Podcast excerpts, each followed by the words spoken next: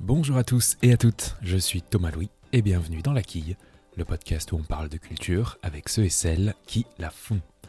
Cet été, pendant quelques semaines, en attendant la rentrée, je vous propose des entretiens un peu particuliers, comme des hors-séries d'été exclusifs, évidemment, autour d'un thème, souvent primordial pour les artistes que je reçois habituellement, ce qui se cache derrière leurs œuvres.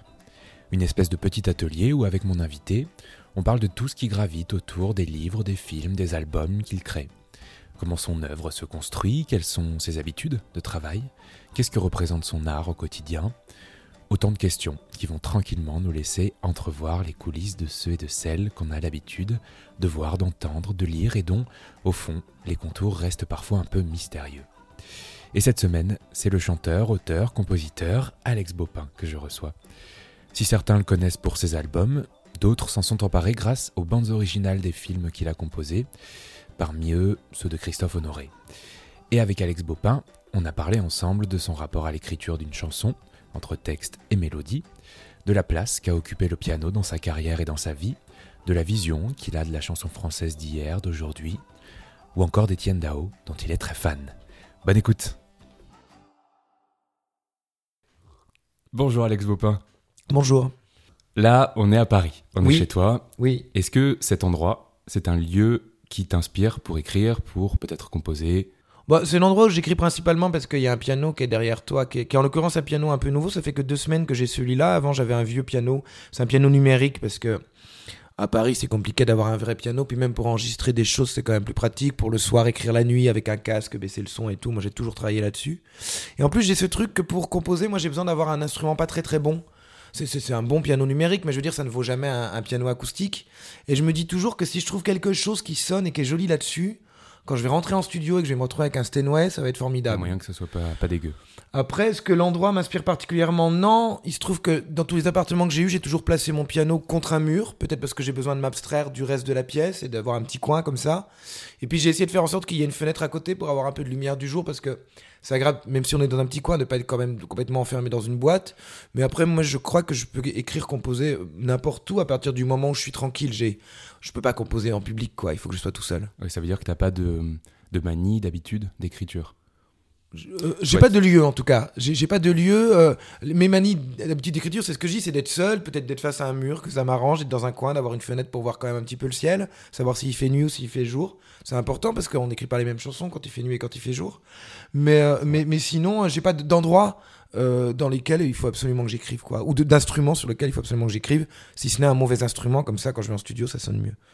Et précisément, en parlant d'écriture, comment tu composes la chanson en soi? Est-ce que tu lis l'écriture et la composition euh, dans le même euh, temps? Ou est-ce que euh, est-ce que c'est nécessaire qu'il y ait une harmonie entre ces deux-là? Ou est-ce que t'écris genre un texte? Et puis on verra plus tard pour la mélodie Alors non, moi j'ai toujours considéré que, la chanson c'était une forme artistique à part entière, c'est-à-dire que c'est des paroles mises sur de la musique, c'est-à-dire que c'est ni une composition qui serait une sonate ou, euh, un petit menuet en quelque sorte, parce que c'est des formes assez courtes, ni une poésie qui doit se suffire à elle-même et avoir en elle-même sa propre musicalité en quelque sorte. Pour moi c'est une forme particulière et il faut vraiment toujours que euh, le texte ait quelque chose à voir avec la musique. Moi j'ai remarqué pour mon cas personnel, peut-être parce que je suis plus facilement auteur que compositeur, que à partir du moment où j'ai trouvé la musique, j'ai moins de difficulté à écrire le texte. Donc pour moi, une chanson, ça commence toujours par des harmonies, une musique que je cherche comme ça au piano, puis je me mets à chantonner. Alors en chantonnant, je trouve un couplet, un refrain, pas forcément tout de suite, c'est un processus qui peut s'étaler Oui, sur oui. plusieurs jours avec des bouts de trucs que je finis par raccorder. Et par contre, une fois que j'ai la musique, euh, généralement le texte vient assez vite. Alors, j'ai la musique, donc je l'écoute, euh, soit dans la rue au cas, soit je me la joue et tout, donc j'y pense. Mais à partir du moment où je me mets à écrire, généralement, c'est un processus qui me prend pas beaucoup plus de 3-4 heures. C'est pas c'est pas laborieux. Non, déjà parce que j'écris en chantant. Je me mets jamais à table pour écrire un truc. Euh, J'écris en chantant et je n'écris le truc que quand. euh, j'ai fini la chanson quand je la chante en entier, en fait. Euh, je- voilà. Et, Oui, c'est à ce et- ensuite, je la, je la copie pour pas oublier les choses, tu vois. C'est à ce moment-là qu'on sait qu'une chanson est terminée. Voilà, pour moi en tout cas c'est comme ça. Je retravaille très peu les textes, un peu par-ci par-là, de temps en temps il y a une tournure de phrase où je trouve un truc mieux, où je remarque une répétition que, que, que, que, que, que- que j'élimine, mais, euh, mais, mais en gros, autant le processus de composition, c'est-à-dire d'écriture de musique est un peu laborieux pour moi, autant le processus d'écriture du texte qui se fait en chantant est à un moment à partir du moment où je suis inspiré, où j'ai suffisamment réfléchi et décanté la musique, est un moment assez fluide. Et, euh, et, et voilà, et j'ai remarqué qu'en faisant comme ça, musique d'abord, puis texte ensuite en chantant, j'ai l'impression que j'arrive à faire un truc où, euh, où la musique colle avec le texte, quoi. J'ai essayé de faire l'inverse, il m'est déjà arrivé, où on m'a déjà donné des textes en me disant, tiens, tu voudrais pas le mettre en musique et tout. Et à chaque fois, ça donnait des résultats qui n'étaient pas hyper probants, je trouve. Et ce travail un peu solitaire, complètement solitaire, est-ce que c'est quelque chose qui te porte ou c'est un truc que tu détestes et euh, dans ton métier globalement et que par exemple la scène c'est que vraiment le truc qui te Ah, ah non, moi, moi vraiment, j'ai pas de préférence. Moi, oh, oh, si, le moment que je préfère dans mon métier, c'est quand vraiment le moment où tu viens juste de finir d'écrire une chanson. Parce que tout d'un coup, tu te dis, ça y est, j'en ai une nouvelle, et puis on a toujours l'impression qu'on va pas arriver à en faire une de plus, et puis ça y est, tu l'as rentrée, et puis quand elle te plaît. Vraiment, ce moment, un peu d'épiphanie comme ça, où on vient de la finir, puis on la chante pour la première fois en entier. Ça, c'est peut-être le, bah, c'est une naissance, quoi. Il y a un truc un peu mystique comme ça. Mais, euh, sinon, moi, je crois que toutes les étapes me plaisent. Et ce qui me plaît quand j'écris une chanson et que je suis tout seul, c'est que je sais que, vu que le métier est fait comme ça, fatalement, ça, je vais l'emmener en studio et travailler avec des musiciens. Donc, si j'étais tout le temps tout seul et si je faisais tout tout seul, ça m'emmerderait profondément. J'ai horreur de ça. J'ai jamais voulu euh, écrire un roman, par exemple. J'ai des copains qui sont écrivains. Je trouve que c'est un métier terrifiant, d'ennui. J'adore lire des livres, hein, mais par contre, ça me, ça me terrifierait d'ennui d'être tout seul à écrire un livre pendant un an et demi, deux ans. Mais ce truc de chanson que j'aime bien, c'est que j'aime bien être tout seul quand j'écris la chanson, mais ce qui m'excite, c'est que je me dis, là, je suis tout seul, mais après, on va rentrer en studio avec des musiciens, puis après, on va se retrouver à la chanter devant des gens sur scène. Enfin, voilà. Et toutes les étapes me plaisent là-dedans. Mais justement, qu'est-ce que qu'est-ce que c'est cette sensation de se faire applaudir pour des choses qu'on écrit? C'est quand même hyper particulier comme. euh, Euh, super narcissique, surtout. Comme chose. Quand même, faut avoir un melon assez extraordinaire. euh. Je sais pas. euh, Oui, c'est vrai que le concert, c'est un truc encore un, un peu différent et un peu étrange.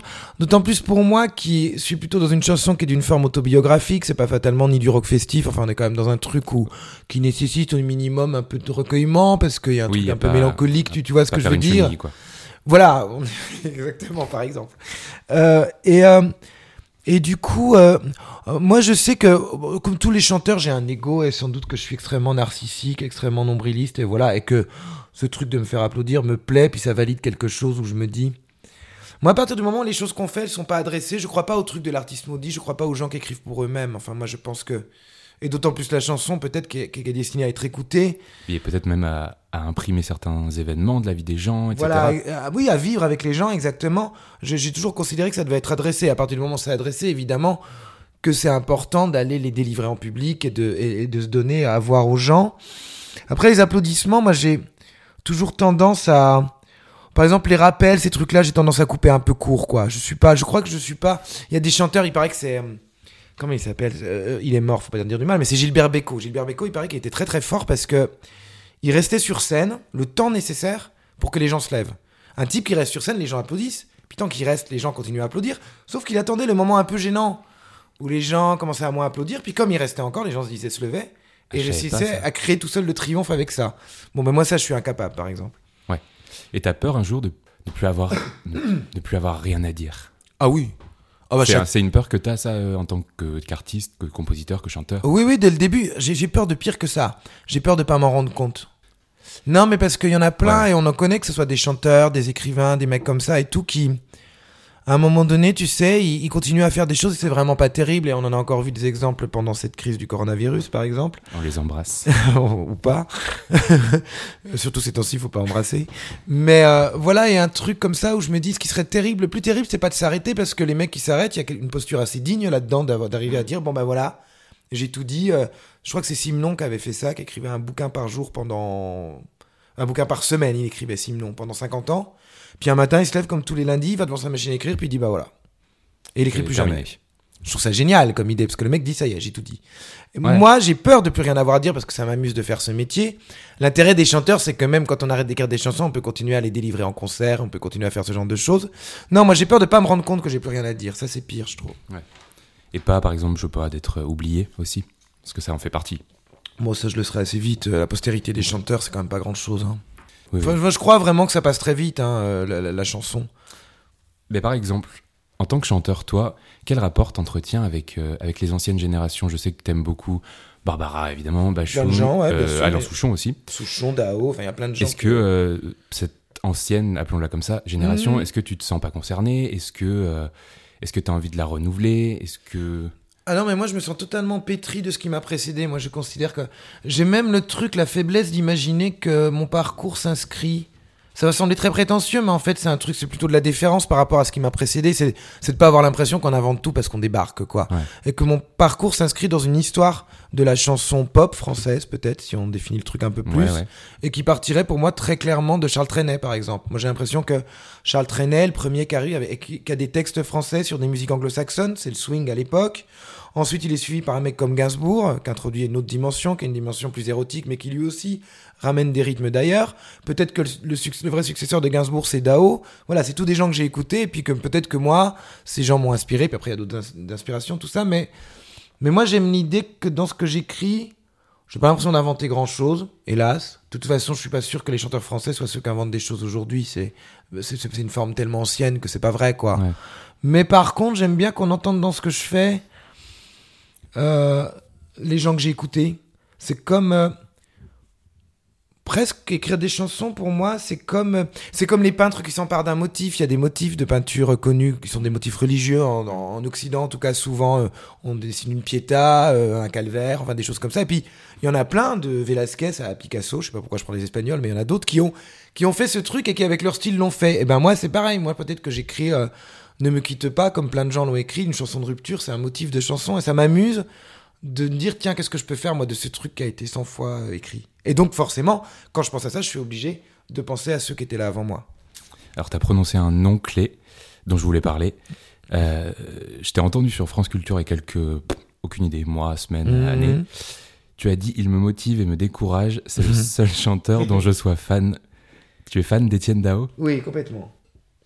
Je, c'est, c'est- c'est un type. euh, je trouve que c'est le type le plus classe, le parcours musical le plus ahurissant depuis 1980. Son premier album, Mythoman, c'est 80, je crois. Évidemment qu'avant, il y a d'autres gens, il y a Barbara Gainsbourg et tout, mais sauf que le truc de Dao en plus, c'est qu'il est encore là, que je l'ai rencontré, que c'est ma génération.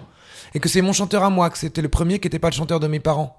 Moi, mes parents, par aussi. Voire même mes parents, ils trouvaient que ce type qui chantait cette espèce de voix, qui racontait des conneries sur des gens qui sortaient en nightclub et tout, ils trouvaient ça un peu pathétique.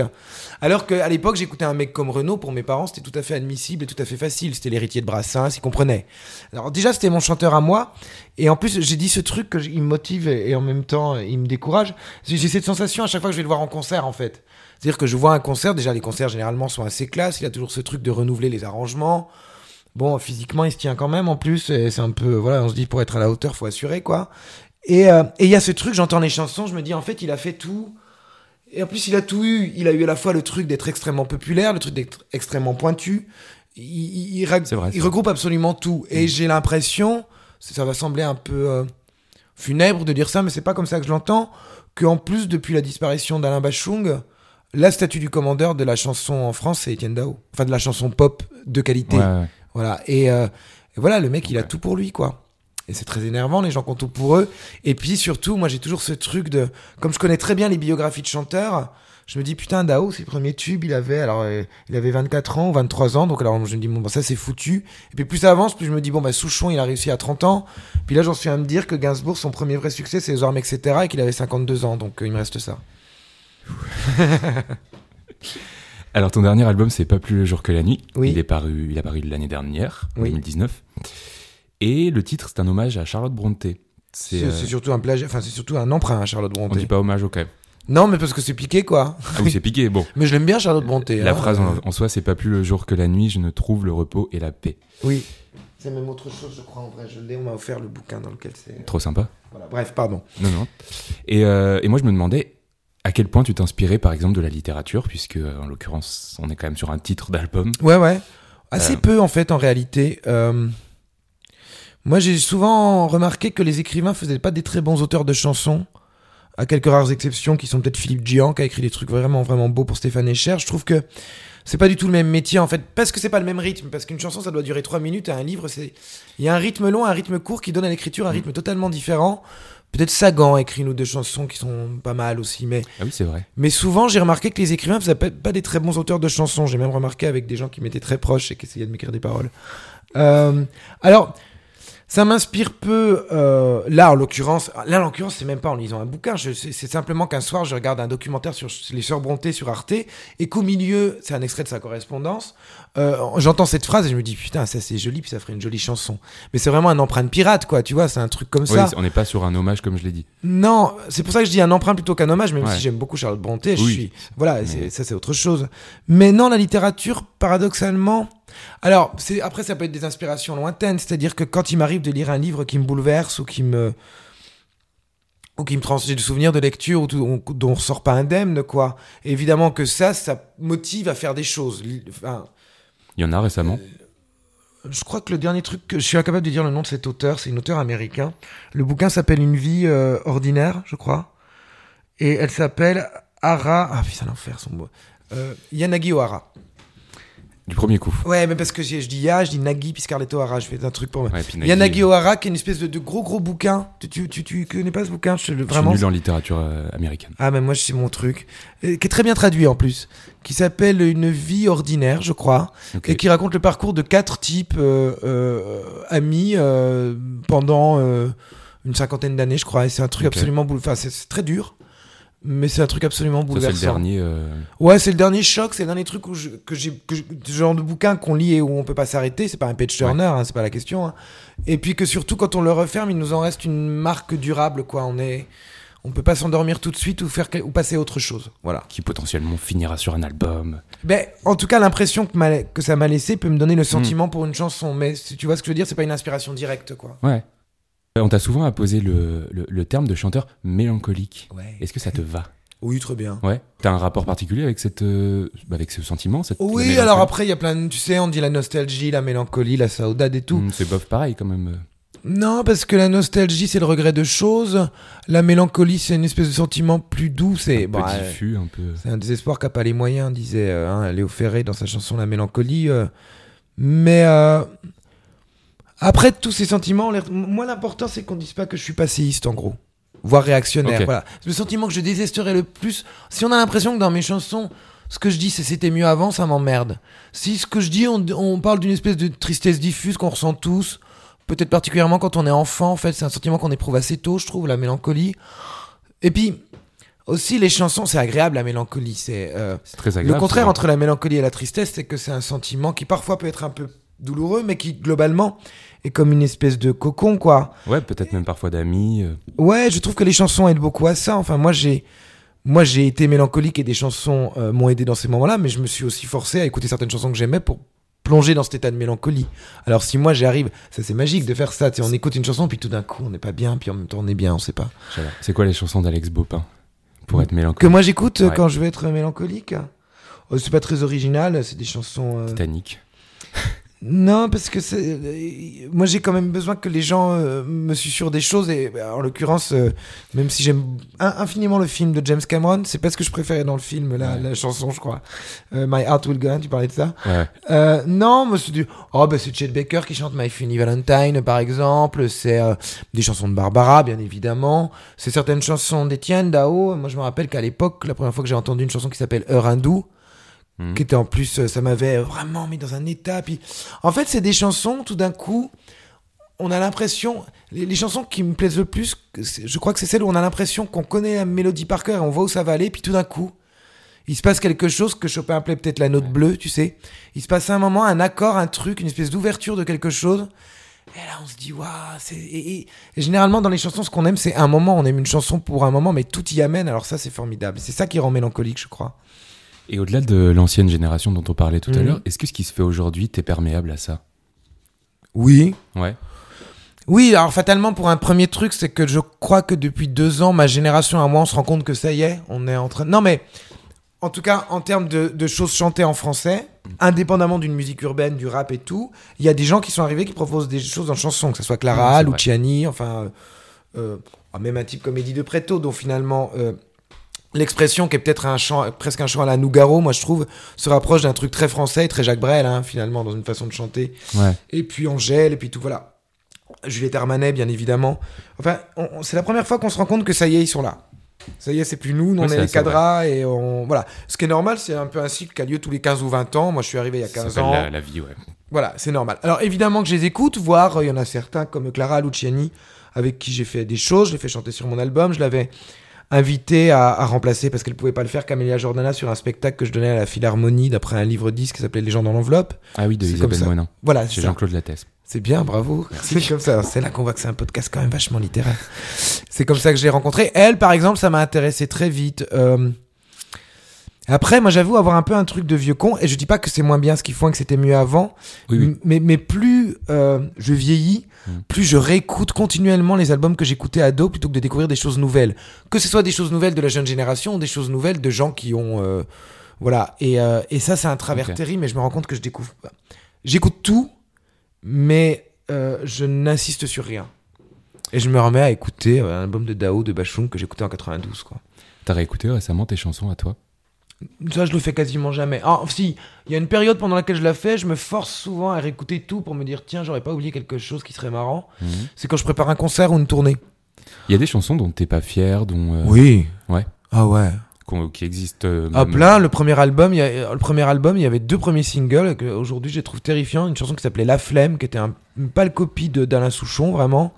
Et une autre qui s'appelait Quitter la ville, que je trouve aussi. euh, J'ai rejoué une fois en concert pour rigoler, parce que ça faisait marrer des copains à moi qui étaient dans la salle. Mais, euh, mais ça, je trouve ça très mauvais. Ouais, je trouve ça très copié, je trouve ça très sous influence. Je trouve que les textes sont pas très bons.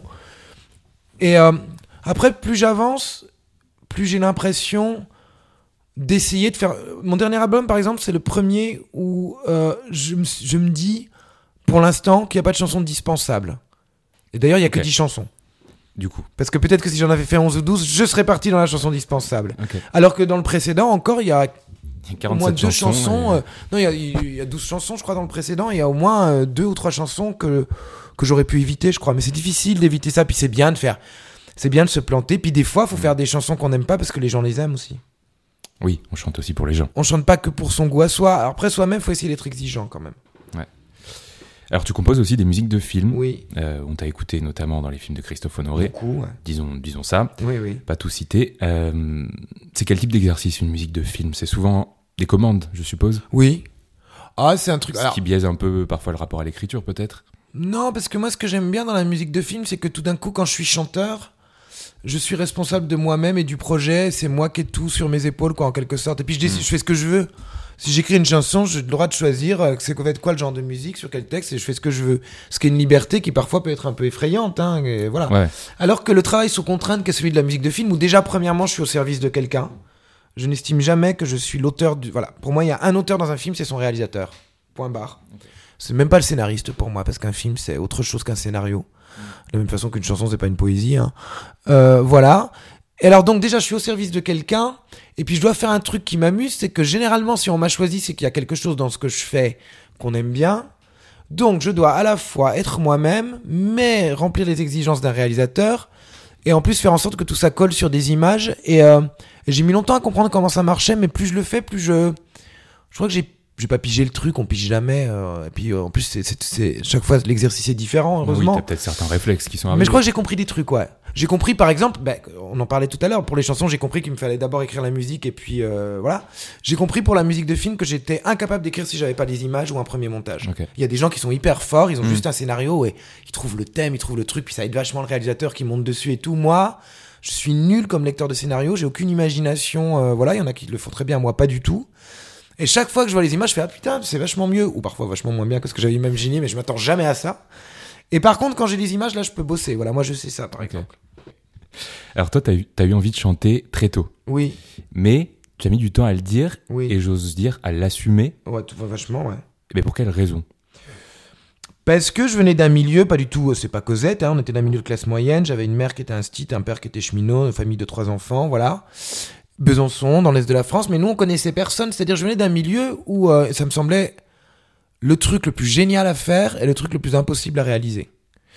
Ce qui fait que très longtemps, j'ai eu cette espèce de truc qu'on peut appeler le complexe du provincial ou de la classe moyenne ou ce que tu veux, Mm. de me dire mais qu'est-ce que je vais, comment je vais rencontrer quelqu'un, je connais personne, je sais même pas comment ça marche un studio, un groupe et tout ça machin.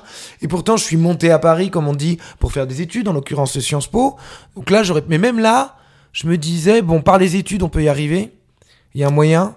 Mais, euh, mais, mais, mais, mais se lancer dans des trucs comme ça où il faut être hyper réseauté, connaître des gens, c'est impossible.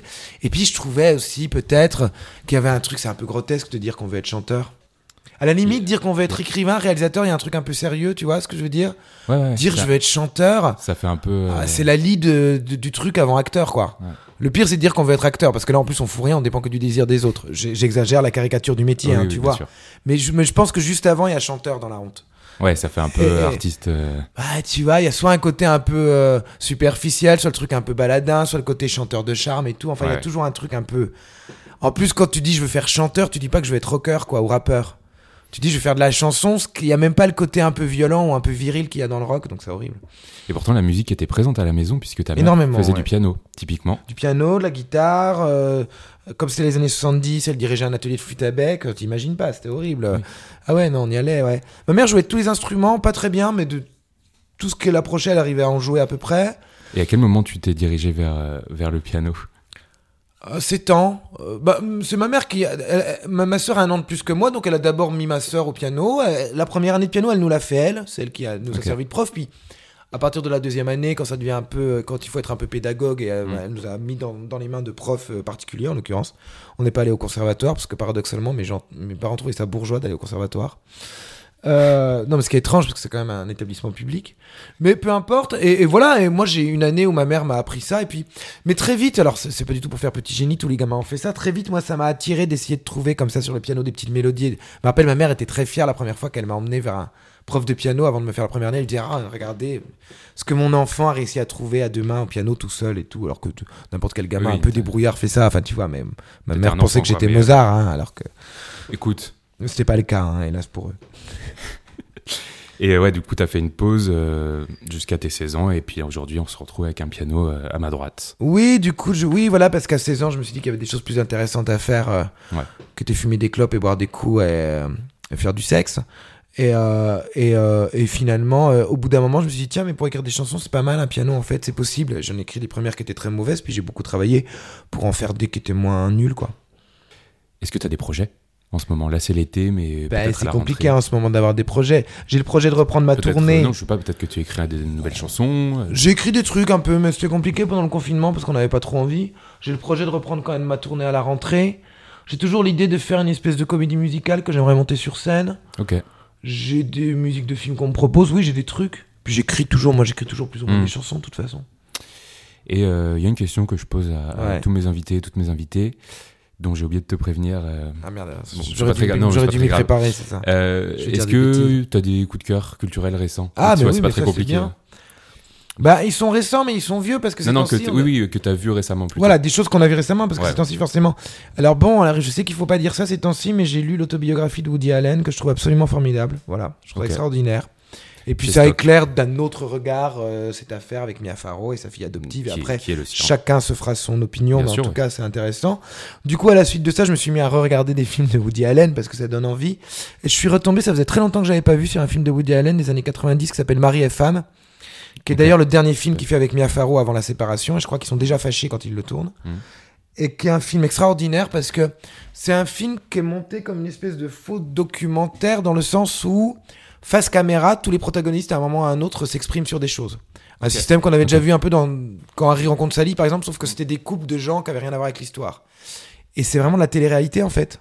Sauf que et, et- et- et avant la télé-réalité.